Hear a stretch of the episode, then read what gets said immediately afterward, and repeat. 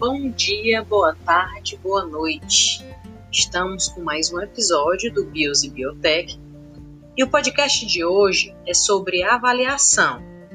Eu tenho que falar sobre como eu presenciei as formas né, de avaliação no estágio supervisionado.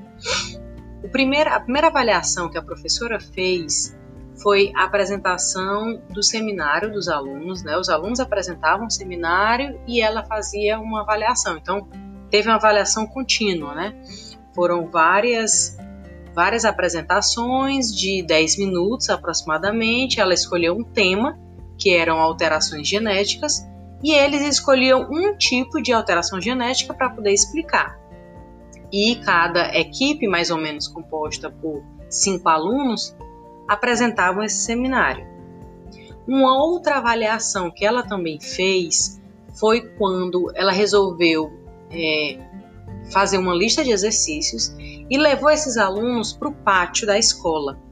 E essa e esse, essa interação entre eles, ela também fazia avaliação dessa interação, porque eles também formavam grupos de acordo com a sua né, de escolha própria e esses grupos, e nesses grupos eles discutiam sobre as questões e tentavam resolver tais questões. Então era um outro método de avaliação.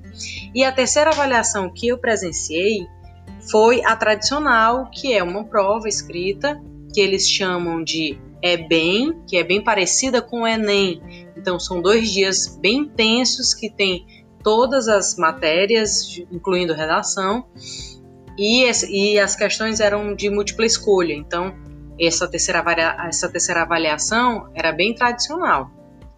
Eu concordo com as outras duas metodologias é, de avaliação, né, tanto a expositiva dos alunos, no caso o seminário, como a interação do grupo quando ela levou eles para o pátio para poder responder as questões, né?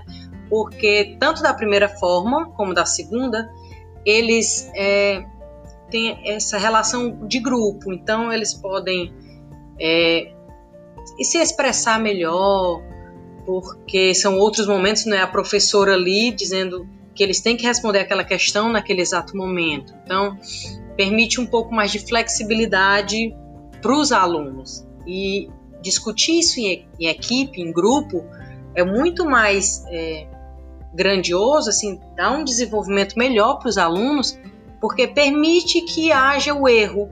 Eles não ficam com tanto medo de errar. Então, eu acredito que é super importante essa avaliação contínua e que não que no caso não é tão tradicional, né, como a prova em que todo mundo tem que ficar em silêncio e só olha para sua prova e só você tem que responder e se passar aquele momento, você tipo tá errado, não como se não soubesse da matéria. Então, eu acho que é legal essa interação do grupo e no caso do seminário, ele permite até que haja a desenvoltura da apresentação.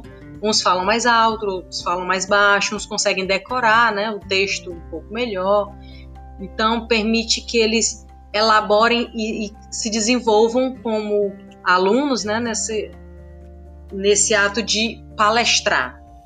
Então eu concordo com as três formas, né? É importante também que tenha esse método de avaliação tradicional para poder ter aquela nota como a escola às vezes quer, né? Rígida, precisa de uma nota específica. Então eu concordo com essas três formas de avaliação que a professora realizou durante o estágio supervisionado.